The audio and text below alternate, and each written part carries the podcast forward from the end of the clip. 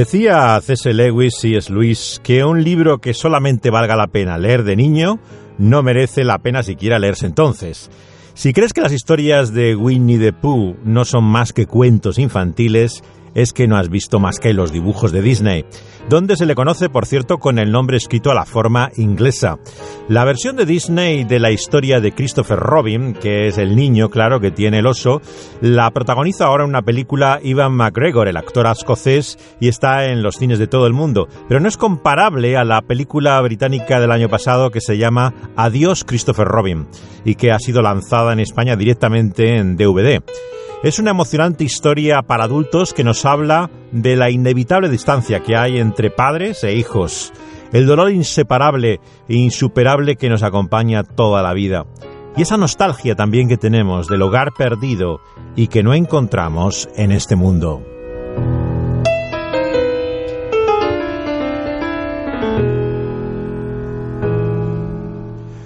Uno de los primeros recuerdos que tengo yo de niño de mi madre, que perdí muy tempranamente, es cómo me leía este libro, Winnie Pooh. Eh, lo leía por las noches antes de dormir en una edición que había de la editorial Bruguera, publicada en Barcelona en el año 68. Eh, lo tengo el libro todavía, he hecho hojas, eh, lo he comprado de nuevo alguna vez, pero también tiene una encuadernación tan mala que enseguida se convierte en un cuaderno de hojas. La portada era la película de Disney que tenía los derechos, adquirió del libro en los años 60. Pero el texto de Mill, el autor original, lo hizo en los años 20 y tiene los dibujos originales del libro, así como el texto íntegro de él.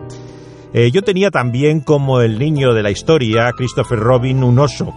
Ese oso, que se llama Teddy en América por el famoso presidente Roosevelt, en Inglaterra tiene el nombre de Edward. Es una versión diferente, patentada del peluche en su versión británica, eh, que sería muy parecido al Teddy americano. Me lo regaló una señora en Escocia.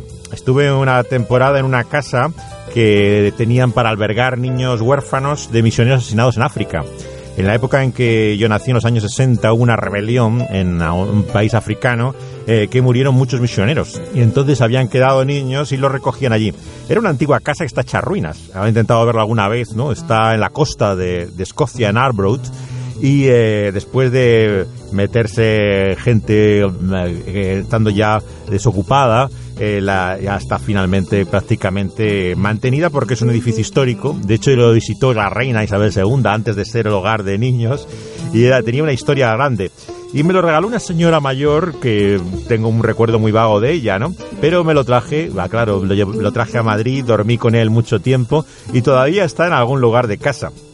El que tenía el niño de la historia, Christopher Robin, eh, que era Winnie, Winnie Pooh, el personaje de las historias, está en Nueva York, curiosamente, porque el, muñeco y los otros peluches, que todos son eh, muñecos, todos los que se inspiran las historias, los adquirió la editora americana. Y la editora americana finalmente, cuando se murió, se los dejó a la Biblioteca Pública de Nueva York y están ahí en la sección infantil, en una vitrina, todos los muñecos originales de las historias de Winnie Pooh.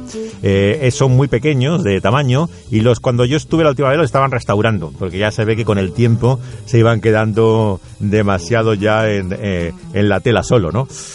El hijo del autor de estas historias, que se llama igual que el personaje de los cuentos, Christopher Robin, sus padres le, tenían conocido por otro nombre. Le llamaban Billy Moon. La madre realmente quería que fuera una niña. Y la película sugiere que era por miedo a que tuviera que ir al ejército, como el padre, que había quedado traumatizado por la Primera Guerra Mundial. Tenía eh, realmente todos los efectos de lo que luego se llamaría la Segunda Guerra Mundial el síndrome este posbélico traumático, ¿no? Que en aquel entonces eh, se empezaba a investigar, ¿no? Y eh, le tenían pensado un nombre para, para la niña, que será Rosemary, y cuando vieron que era un niño, le llamaron Billy. No pusieron el nombre que tienen los Billy, en inglés William es Billy siempre, pero él no se llamaba William, sino se llamaba Christopher Robin, como en la historia. Y como él no sabía pronunciar el apellido del padre, eh, Mill, se quedó con el nombre de Moon, eh, que era como él lo decía en sus labios infantiles, y de ahí viene el nombre eh, de Billy Moon con el que le conocían. Pero su nombre oficial era Christopher Robin como en las historias. Y su fama arruinó la fama, eh, arruinó su vida la fama precisamente de las historias, porque él fue utilizado como promoción de los libros. El niño era llevado a todas partes, explotado hasta la saciedad, objeto de todo tipo de reportajes, presentaciones de libros. Eh, eh, lo único que le protegía era la presencia de una niñera llamada Olive, eh, a la que, ella, que él llamaba, el niño le llamaba No, y que en la película le interpreta una encantadora actriz que se llama Kelly MacDonald.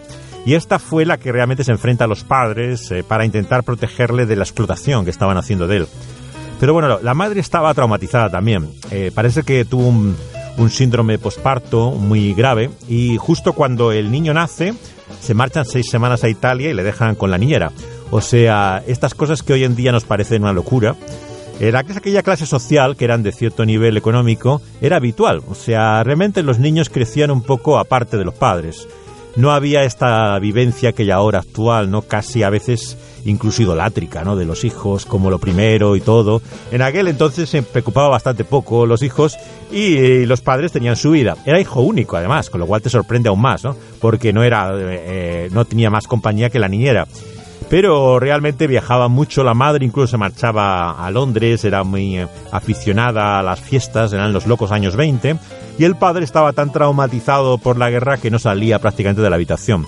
Le molestaba todo el ruido, abandonó Londres y se van a esta pequeña granja que hay en el sur de Inglaterra, que es lugar de peregrinación de todos los aficionados de Winnie Pooh, que van al lugar que está al lado del bosque, que inspira las historias ¿no? del bosque de los tinacres. Y allí se queda prácticamente con la niñera, a solas, Christopher Robin, mientras su padre se recluye para intentar escribir. Una infancia muy solitaria, ¿no? Acompañada de ese peluche que él llama Winnie, eh, porque en el zoo de Londres había un oso que habían traído de Winnipeg, ¿no? Eh, el oso este era un oso negro y entonces le, le pone el nombre al conocer al oso, eh, que luego ya cuando es famoso se hace fotos con él. Hay fotos antiguas que podemos ver en internet que se le ve con el oso al lado. O sea, debía ser muy domesticado porque no es un oso grande, pero el niño sale al lado como si nada, ¿no? Pues eh, eh, realmente todo esto fue una, un boom, ¿no? el impacto de estas historias y él, sin embargo, como vemos, lo vivió muy difícilmente, ¿no? El padre atormentado estuvo herido en la batalla de Somme, que saben que, que fue dentro de la Primera Mundial, fue una carnicería. O sea, realmente los que sobrevivieron como el padre quedaron tarados de por vida, ¿no? El padre había sido herido, pero vamos, físicamente estaba más o menos bien, era, era psíquicamente lo que le, le había dejado hundido y tenía esa incapacidad, bueno, que muchas veces tienen los padres de conectar con el hijo, ¿no?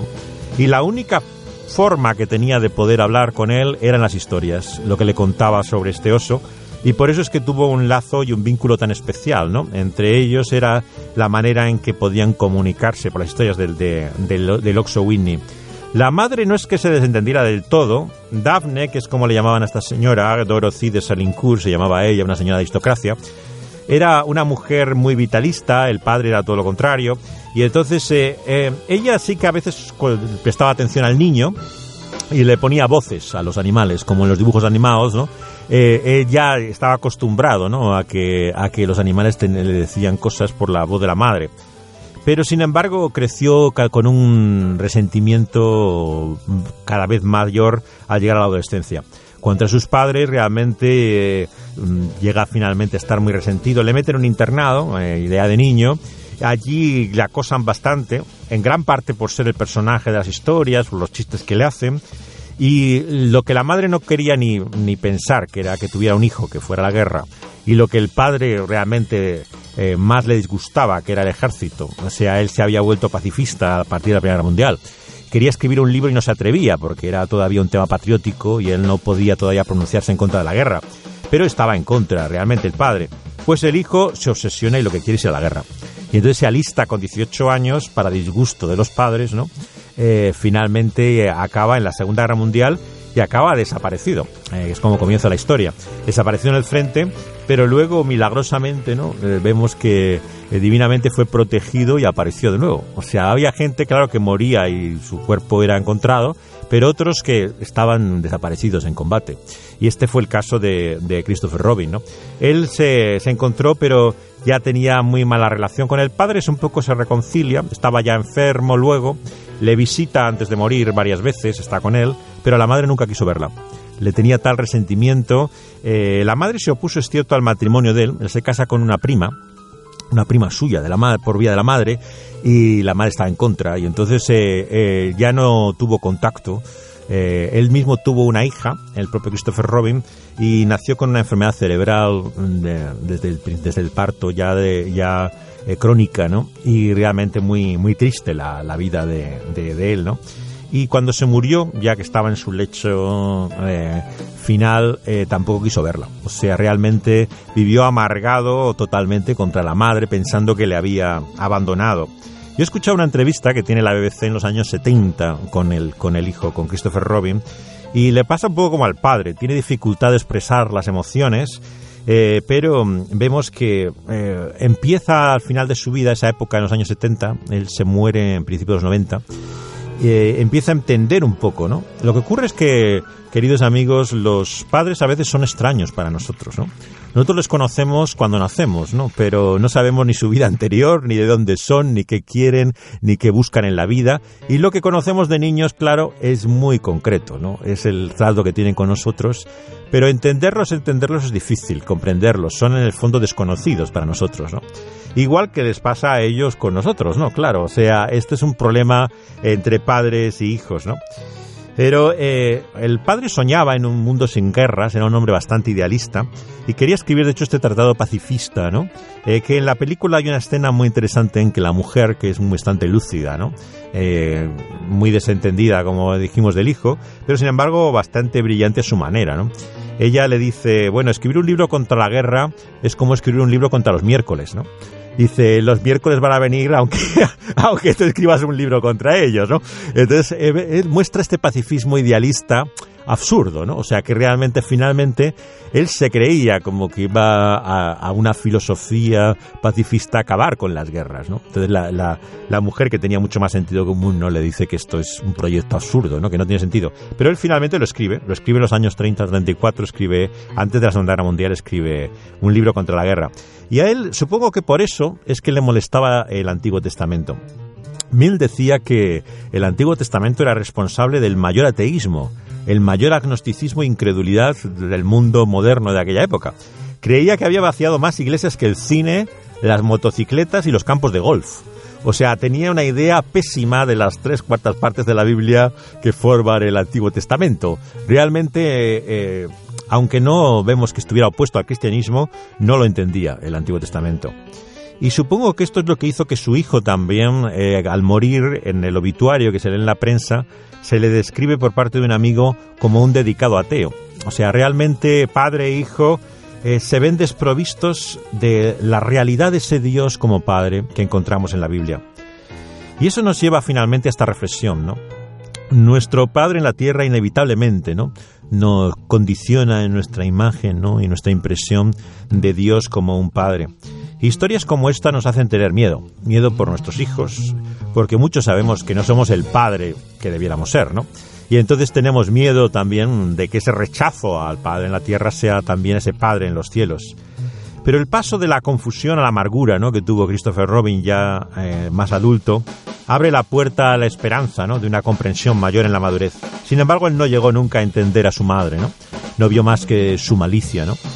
Para eso necesitamos, queridos oyentes, un Padre mayor que nuestro Padre en la tierra para entenderlo, el Padre que hay en los cielos. Ese Padre del cual nos habla el Antiguo Testamento, que es un Padre, un verdadero Padre. Nos dice que Él nos formó en las entrañas mismas del vientre de nuestra madre. Es, por lo tanto, mejor que ninguna madre o padre que podamos conocer en esta tierra, porque nos conoce. Nos conoce y nos ha dado la vida. Sabe hasta de nuestros gemidos indecibles. Guarda nuestras lágrimas, dice todos los salmos, ¿no? El Dios del Antiguo Testamento no es una figura terrible, queridos amigos y oyentes. En esta radio creemos eh, que la Biblia toda nos habla de la realidad de ese Dios. Y ese Dios es aquel que Jesús llama Padre, es el Dios del Antiguo Testamento que no es diferente a él. Cuando le preguntan sus discípulos, ¿no? Él le dice estas tremendas palabras a uno de sus seguidores. Quien me ha visto a mí, ¿no? Le ha visto al Padre, ¿no? Ese Dios del Antiguo Testamento no es diferente a Jesús. Jesús nos muestra quién es Él.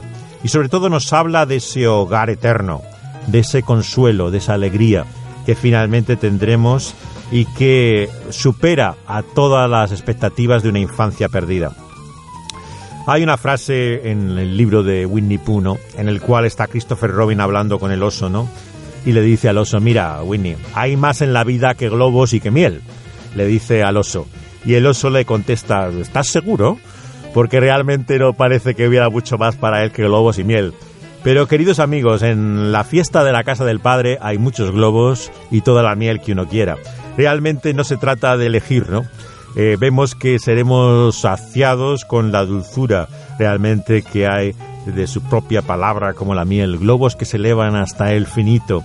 Allí hasta Igore, el deprimente burro que de las historias de Winnie Pooh, que no ve nunca razones para mirar con futuro al futuro con alegría, saltará de alegría. Por eso en esta radio creemos que hay un hogar que nos espera, que realmente en Cristo está finalmente el camino a casa como aquel discípulo le preguntaba cómo podemos encontrar ese hogar perdido y que no hallamos en ningún lugar de este mundo. Y las palabras del Señor Jesús a aquel seguidor suyo nos muestran que no hay más que un camino a casa. El camino a casa, queridos amigos, está en la propia persona de Jesús. Es en Él que encontramos finalmente el hogar perdido.